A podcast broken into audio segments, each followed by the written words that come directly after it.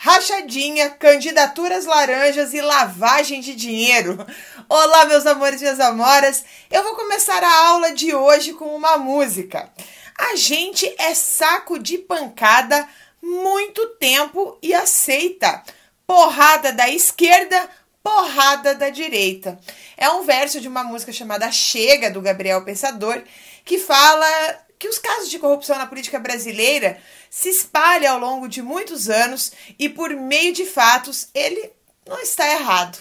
Infelizmente, a história do nosso país está marcada por escândalos envolvendo fraudes, desvios de verbas e crimes envolvendo o sistema político. Hoje em dia é preciso um dicionário de termos que criamos para os escândalos políticos vividos em nosso país. Sim, o dicionário político brasileiro é repleto de jargões e pode parecer um pouco sem sentido num primeiro momento. Só para ilustrar, eu vou dizer alguns aqui: mensalão, mensalinho, laranja, caixa 2, marajás, vassourinha, lava-jato, funcionários fantasmas Gabinete do ódio, primeiro escalão, mito, base aliada, rachadinha e por aí vai. Para a nossa aula de hoje, eu quero esclarecer a você o que o que significa alguns desses termos para que você possa compreender melhor os temas de atualidades. Mas, como a história sempre nos auxilia aqui na nossa aula, eu quero começar a, a, a, aula efetivamente falando de um jargão político, mas não de agora, lá dos anos 60.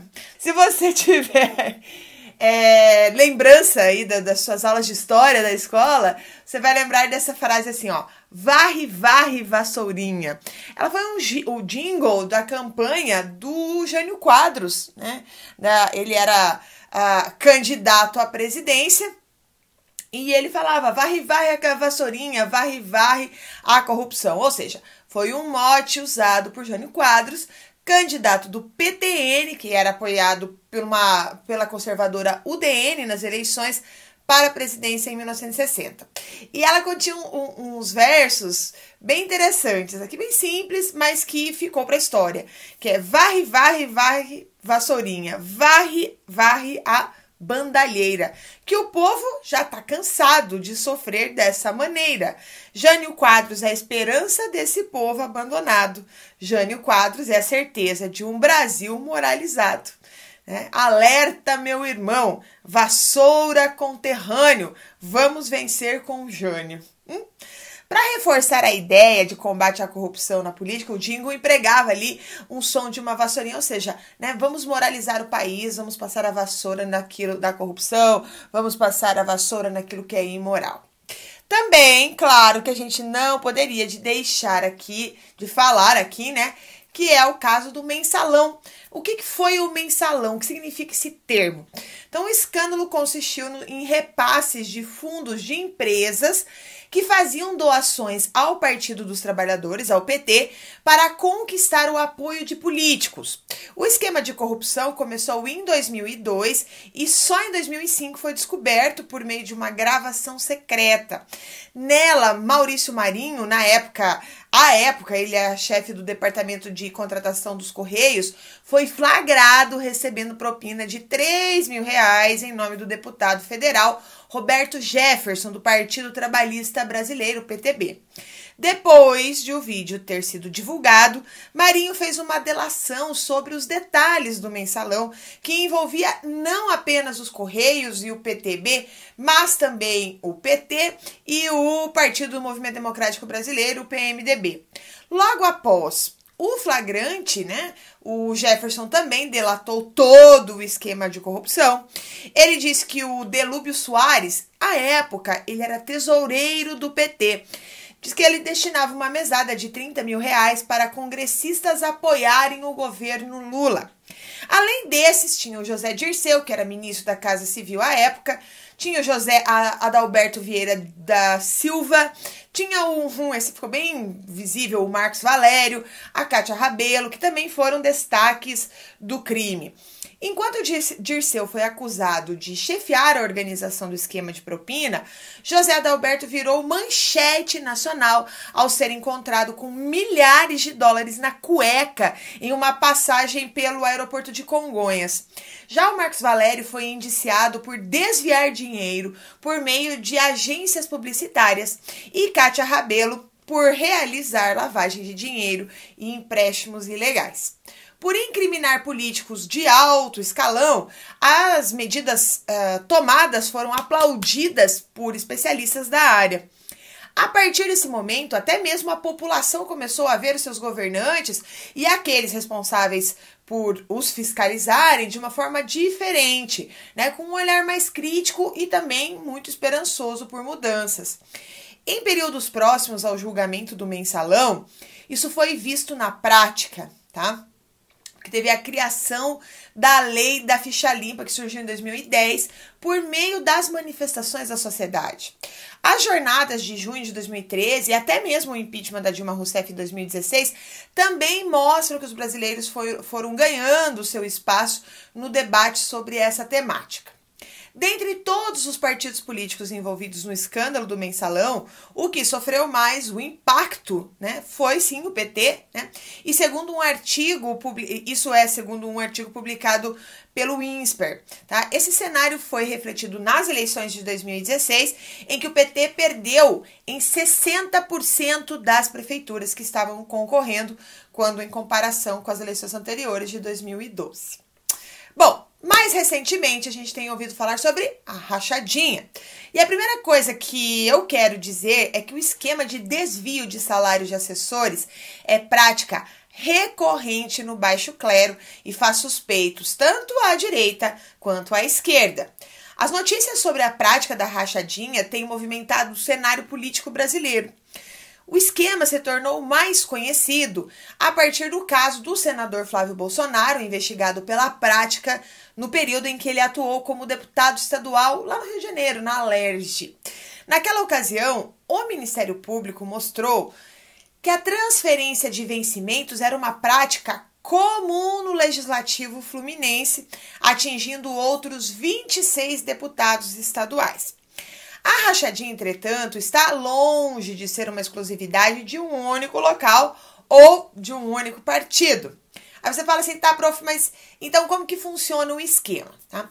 Então, mesmo sendo historiadora e conhecendo bem a história do Brasil, é difícil determinar em que momento a prática da rachadinha teve início na política brasileira. Por muito tempo, o acesso à informação foi prejudicado tanto pelos períodos restritivos de ditaduras, quanto pela existência é, de poucos meios de comunicação. Além disso, por se tratar de um esquema feito com pessoas de confiança, a fraude muitas vezes não se torna pública. O esquema envolve cargos de confiança e não funcionários públicos de carreira. Tá? São cargos que a gente encontra principalmente no legislativo e no judiciário, nas câmaras, nas assembleias ou até mesmo em secretarias de municípios. Quem já participou de política deve conhecer algum caso sobre isso sobre, no seu município onde participou, tá? Então ela é caracterizada pela transferência de salários de assessores para o parlamentar ou secretário a partir de um acordo pré-estabelecido ou uma exigência para a função. Então, a rachadinha pode ou não envolver contratação de funcionários fantasmas.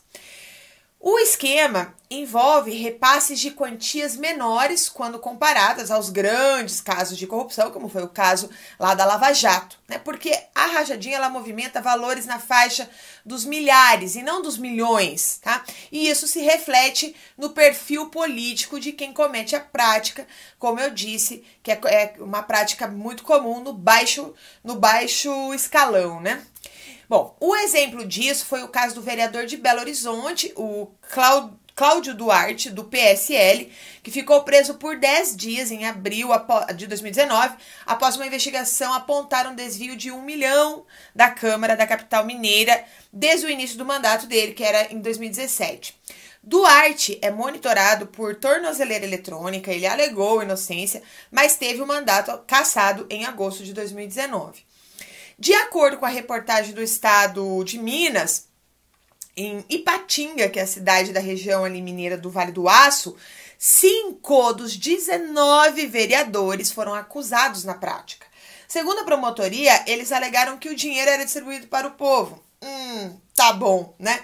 Bom, o jornal cita ainda casos envolvendo vereadores em Fortaleza e outras duas cidades do Ceará, né, que é Quixadá e Sobral e também em Lorena, no interior de São Paulo, e nos, nos municípios de Aracus, no Espírito Santo, Buritis, em Roraima, perdão, em Rondônia, né? E enfim, né? O que a gente percebe é que isso é uma prática pouco republicana, porque a rachadinha, além de criminosa, né, por utilizar recursos públicos para o enriquecimento pessoal e favorecimento das pessoas de um círculo íntimo político, tá? Então isso revela uma certa herança colonial, um patrimonialismo, essa ideia de usar recursos públicos para interesses privados. A fraude pode ainda envolver práticas como nepotismo, ocultação de transações financeiras e tem implicações no âmbito legal e político, como a perda do cargo, por exemplo.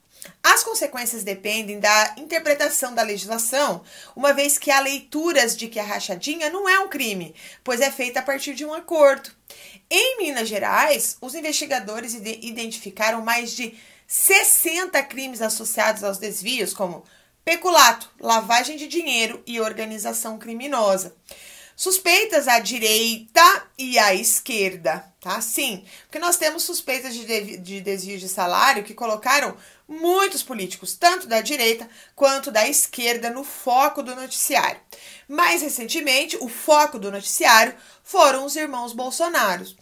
Dois meses após o Jair Bolsonaro ser eleito como com um forte discurso anticorrupção, moralizante, a família do presidente foi alvo de denúncias de corrupção. Em dezembro de 2018, um relatório do COAF, o Conselho, é, Conselho de Controle da, de Atividades Financeiras, apontou uma movimentação atípica, num total de 1,2 milhão de reais na conta do assessor de confiança do Bolsonaro, lá da Alerj, né, que é o Fabrício Queiroz, que você deve ter ouvido falar aí nos jornais. No mês seguinte, a TV Globo revelou um outro relatório da COAF, dessa vez apontando movimentações atípicas na conta do próprio Flávio Bolsonaro. Então foram 48 depósitos em espécies na conta do então deputado, feitos em uma agência do Itaú, localizada dentro da Assembleia Legislativa tá? num total de 96 mil reais.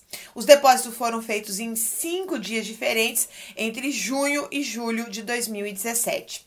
Flávio e outras 85 pessoas de nove empresas relacionadas a ele tiveram a quebra do sigilo fiscal e, os ban e bancário também autorizados pela Justiça em abril de 2019 Três meses depois, em julho, o presidente e o ministro Supremo Dias Toffoli determinou, Toffoli determinou a suspensão de todas as investigações e processos em curso no Brasil que tenha como base informações financeiras detalhadas coletadas sem autorização prévia. A decisão acabou beneficiando Flávio Bolsonaro ao suspender as investigações que tinham como base aí os relatórios do, do COAF. O senador sempre negou as irregularidades e afirmou que as investigações contra ele eram uma forma de atingir o governo do pai. Tá? O caso também afetou diretamente o COAF em agosto de 2019 por meio de uma medida provisória, após uma sequência de críticas desde a investigação contra o filho mais velho. O presidente Jair Bolsonaro transferiu o COAF do Ministério da Economia para o Banco Central, que é o órgão que passou a se chamar de Unidade de Inteligência Financeira, tá? Bom, já o Carlos Bolsonaro entrou no foco das investigações em junho, tá? quando a revista Época, não sei se você chegou a acompanhar, enfim, mas a revista Época revelou que o vereador empregou em seu gabinete a ex-madrasta, Ana, Crist... Ana Cristina Siqueira Vale, e sete parentes dela que moram em Juiz de Fora uh, sul de Minas Gerais e nunca tinham pisado no Rio de Janeiro. Então, a partir de um pedido com base na Lei de Acesso à Informação, a revista confirmou que, a partir das reportagens, o Ministério Público do Rio de Janeiro instaurou dois procedimentos para investigar Carlos, porém ambos tramitam em segredo. Tá? É, de justiça. O, e as, enfim, né? Assim que vai, vai, as coisas vão se desenrolando e a gente ainda espera ver como que tudo isso vai terminar. Mas, como eu falei, nós temos de, de todos os lados é, suspeitas disso, que é o caso, por exemplo, do deputado estadual de São Paulo, né, uh, do PSL, o coronel uh, Nishikawa, acho que é assim que fala, tá, gente? Ele é investigado pelo foi era investigado pelo Ministério Público de São Paulo por suspeita de desvios de verba e lavagem de dinheiro. Aí a autorização do inquérito foi dado pelo desembargador Francisco Mota Ferraz de Arruda do Tribunal uh, de Justiça de São Paulo em junho de 2019 e depois foi revelada pelo jornal Diário Grande ABC. Segundo o jornal Estado de São Paulo, que teve acesso ao inquérito que tramitou em sigilo, tá? Uma denúncia anônima enviada por e-mail acusou o parlamentar de recolher metade dos salários de 18 funcionários comissionados do seu gabinete. Então, o esquema seria coordenado pelo chefe de gabinete do Nishikawa, né? Aí era Walter Rezende Filho, tá? Que é o presidente do PSL em São Paulo, em, perdão, em São Bernardo do Campo, tá? Que é um município ali da região do ABC Paulista. Os repasses seriam feitos por meio do assessor do deputado da, Davi, é, David Monteiro Melo, né? E os depositados nas contas dos filhos, da tia, da sobrinha e adotiva do, parlamentar, do deputado. Né? Em março de 2020, o desembargador Ferraz de Arruda, também ali do Tribunal de Justiça de São Paulo, determinou o arquivamento do inquérito sobre a suposta rachadinha no gabinete do deputado estadual, né? E aí, enfim, né? Acabou. Agora, nós temos também outras investigações, claro. Temos também o caso do afastamento da presidente do PSOL do Rio de Janeiro, a ex-deputada, no caso, né, a Janira Rocha, que é ré e teve os bens bloqueados por conta de uma ação civil pública por concussão, que é exigir vantagem devida para si ou outro, né? E também por improbidade administrativa movida pelo Ministério Público do Rio de Janeiro em 2015. A Janira foi acusada de ter contratado funcionários fantasmas e exigido que esses funcionários do seu, que os, esses funcionários do seu gabinete na Assembleia devolvessem parte dos seus salários. O caso foi revelado em 2013 após a prisão de dois assessores da parlamentar que tentavam vender 1,5 milhão de reais é, por 1,5 milhões de reais um dossiê com provas contra o então presidente do pessoal do Rio de Janeiro e líder político do partido da Assembleia. Ela foi afastada aí dos dois cargos. É, o material, né, que inclui aí gravações em que Janira é, afirma ter desviado verbas do Sindicato dos Trabalhadores de Saúde, trabalho é, também é, Previdência Social para sua campanha e de outros políticos do PSOL, né? Enfim, tudo isso aconteceu em 2010. Então, o processo de expulsão da deputada foi arquivado pela Comissão Nacional de Ética do PSOL em março de 2014 por falta de provas, mas o processo de acusação na Assembleia não foi concluído por falhas jurídicas. O jornal Folha de São Paulo, em janeiro de 2019, é, afirmou, né, que, que, disse, publicou, né, que Janira afirmou que todos os militantes do partido cotizavam 10% do seu salário para as atividades políticas do partido e também de movimento social e confessar e conforme rezava o estatuto do PSOL e que isso nunca foi feito sobre coação, tá? Bom, outro termo que nós ouvimos muito são as candidaturas laranja. Você sabe exatamente o que isso significa? Porque afinal de contas, é, hum, resumindo aqui, a gente está falando de uma prática em que os partidos recorrem a fraudes para burlar regras da legislação eleitoral. Embora conhecida, nem sempre é uma prática confirmada e devidamente julgada pela justiça. A expressão usada como sinônimo de fraudes não é novidade no processo eleitoral, mas ficou na mira das atualidades nesses últimos tempos, especialmente após as eleições de 2018. As atuais suspeitas de candidaturas laranjas envolvem candidaturas de mulheres. Então, cuidado isso lá na sua prova.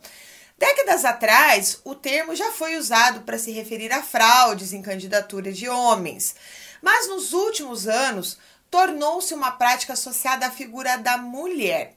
Isso porque, desde 1997, a legislação eleitoral impõe exigências aos partidos com o objetivo de incentivar a participação feminina na política. Né? E a atividade em que as mulheres ainda não são, a, a, que ainda são, na verdade, a minoria no Brasil. Para burlar essas regras, muitas legendas recorrem a fraudes, simulando aí candidaturas. Então, a lei das eleições exige que ao menos 30% das candidaturas proporcionais aí, né, que as de vereadores e deputados, sejam reservadas para mulheres.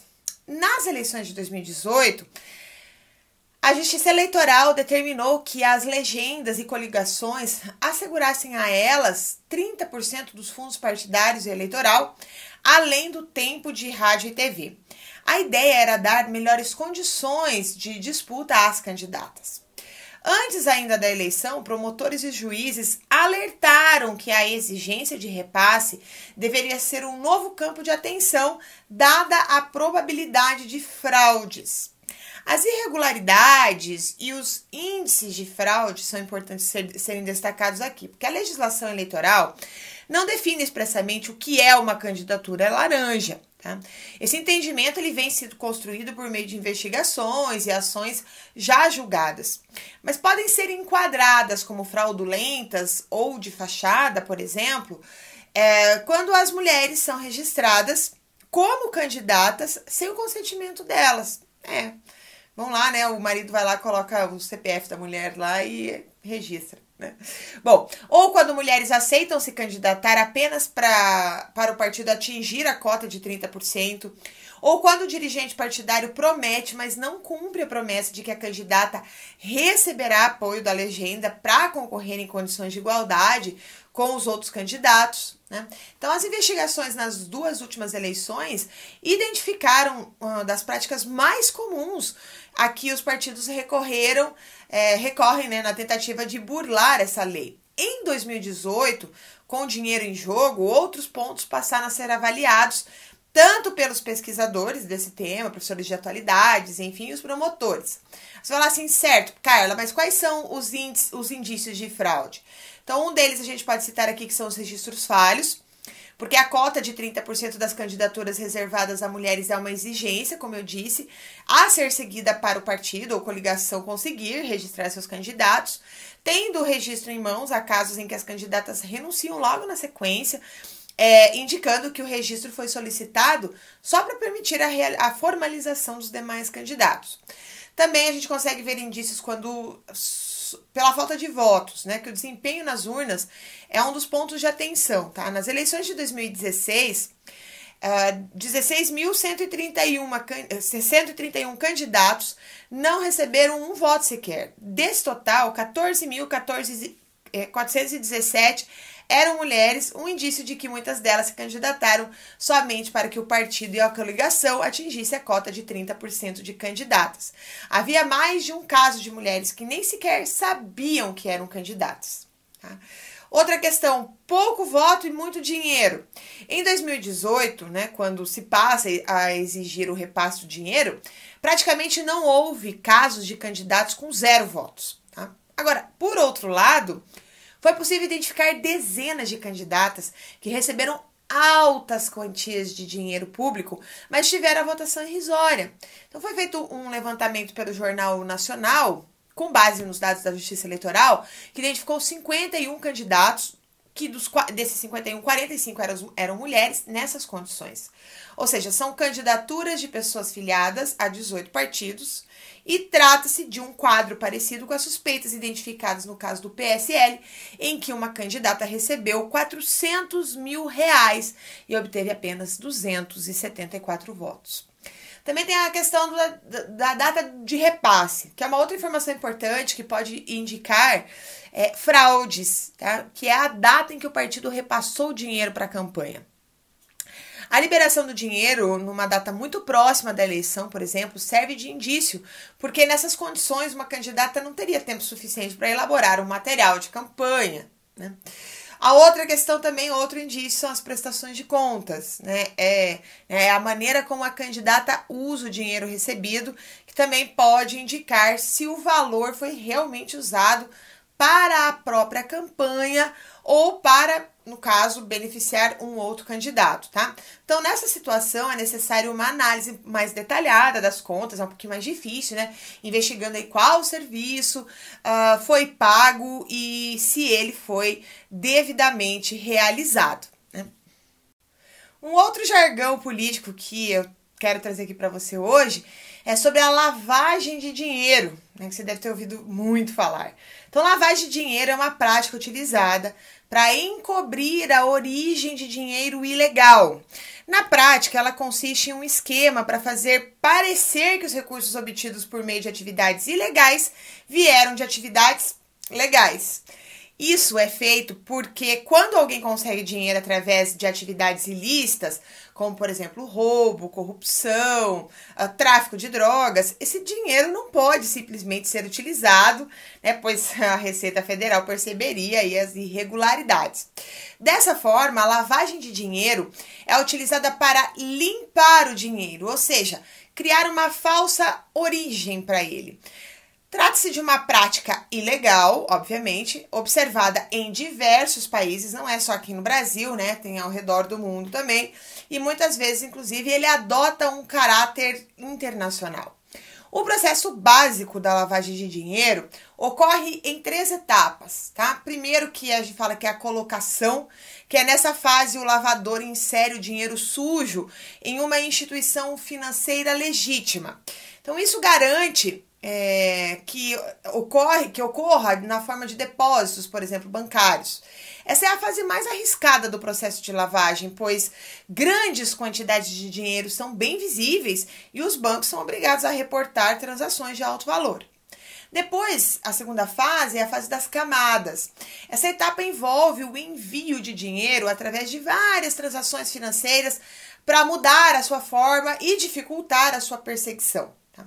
As camadas podem consistir em várias transferências de banco para banco, transferências bancárias entre diferentes contas, em diferentes nomes, inclusive, e também em diferentes países fazendo depósitos e retiradas para né, variar aí continuamente a quantidade de dinheiro nas contas. Também tem a questão de alterar a moeda do dinheiro, comprar itens de alto valor, por exemplo, barcos, casas, diamantes, para mudar a forma do dinheiro efetivamente, tá? Esse é o passo mais complexo em qualquer esquema de lavagem e trata-se de tornar o dinheiro sujo, né, original, tão difícil de rastrear quanto possível, tá? Depois nós temos a terceira fase, que é no estágio de integração, o dinheiro reencontra o país de origem de forma legítima, parecendo vir de uma transação legal. Isso pode envolver uma transferência bancária, né, final aí para conta de um negócio local, em que o lavador estará está investindo a venda de um iate comprado durante aí o estágio das camadas ou da compra, por exemplo, de um boi, de bois na fazenda de propriedade de, de um lavrador, tá? Então, nesse ponto, o criminoso pode usar o dinheiro sem ser pego. É muito difícil pegá-lo durante o estágio de integração se não houver documentação durante as etapas anteriores. Agora eu quero te falar algumas técnicas utilizadas, porque existem muitas técnicas de lavagem de dinheiro que as autoridades conhecem e provavelmente inúmeras outras que ainda não foram descobertas. Tá?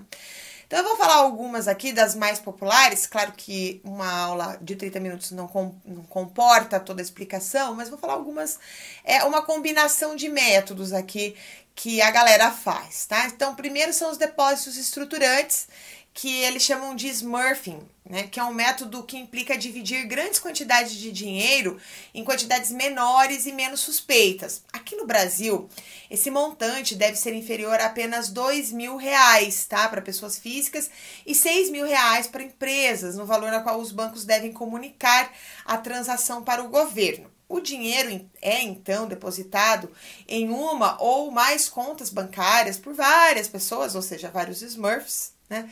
Ou por uma única pessoa durante um longo período de tempo. Também uma outra prática que você deve ter visto nos noticiários, nos noticiários são os bancos no exterior. Os lavadores muitas vezes enviam dinheiro através de várias contas offshore né, que também é uma expressão que a gente usa muito aqui no Brasil, né? As contas offshore, que são contas abertas em paraísos fiscais, né, tá? Em nações em que possuem leis de sigilo bancário, né, o que significa que, para todos os efeitos, esses países permitem contas anônimas ou identificadas por números apenas. Então, é um esquema complexo que pode envolver centenas de transferências bancárias entre eh, bancos offshore. De acordo com o Fundo Monetário Internacional, o FMI, os principais centros offshore incluem as Bahamas, as Ilhas Caimã, Hong Kong, Catar, Panamá e Singapura. Tá? Então, essas são algumas maneiras de lavar o dinheiro. E para finalizar essa aula, rapidamente eu quero falar sobre algumas outras palavras que você deve ter, jargões, né, que você deve ter ouvido falar ou lido nos jornais e que vão te ajudar a entender melhor as atualidades. Base aliado, o que é uma base aliada? É o conjunto de parlamentares que compõem as bancadas dos partidos que apoiam o governo federal, estadual ou municipal. Também tem uma outra, uma outra expressão né, da política que é o cargo de confiança, que é um cargo público ocupado sem a realização de um concurso. Uma outra expressão histórica, que é o clientelismo, que é a prática política de troca de favores, na qual os eleitores são tratados como clientes. Também você já deve ter ouvido falar em demagogia. O que, que é isso? É uma política que desperta apoio popular com promessas que não se pode cumprir. Uma outra expressão histórica é o coronelismo, que faz parte das práticas políticas e dos hábitos dos grandes hábitos, né, dos grandes é, latifundiários que exercem domínio sobre agregados que são seus dependentes. Também uma outra coisa que você deve ter ouvido falar muito nos últimos tempos são, é a dança das cadeiras por conta das trocas de ministros, enfim, de cargos aí de alto escalão. Então, a dança das cadeiras é quando a gente troca uh, os cargos do governo, efetivamente. Tá? Efeito dominó é o momento de crise generalizada quando ocorre uma queda consecutiva de pessoas, grupos e instituições. Governo de coalizão é aquele governo composto por partidos que não fazem oposição ao partido do chefe de governo. Massa de manobra, o que significa isso? É um determinado segmento da população que é usado pelos políticos para conseguirem seus objetivos. Então, assim, ah, você está servindo como massa de manobra. Então, é uma, um grupo de pessoas que estão, estão sendo usados efetivamente por políticos. Oligarquia significa governo de poucos. Populismo. Política com o objetivo de conseguir apoio das classes sociais de menor poder aquisitivo. Primeiro escalão que significa isso, será? É um grupo de secretários e ministros, os chamados cargos de confiança. E o segundo escalão são cargos que não foram indicados diretamente pelo chefe executivo. Bom, e aí? Gostou da nossa aula? Se gostou, dá um like aí comenta, fala, professora, eu não conhecia, eu não sabia desses termos. E se você tiver ideia, se você quiser que eu comente sobre algum outro jargão político, escreve aqui embaixo que eu e toda a equipe do Fox vamos ficar muito felizes em poder entregar uma próxima aula sobre jargões políticos para você. Um grande beijo, espero que você tenha uma excelente semana né? e não se esqueça de assistir os outros vídeos aqui do Fox Concurso, nossos vídeos de atualidades e também dos nossos outros professores que toda a semana vem aqui, grava uma aula para você e para você melhorar os seus estudos e para você conquistar tanto a sua vaga no seu concurso ou no seu vestibular, ou para você aprender mais sobre coisas importantes do nosso dia a dia. Um grande beijo e até mais!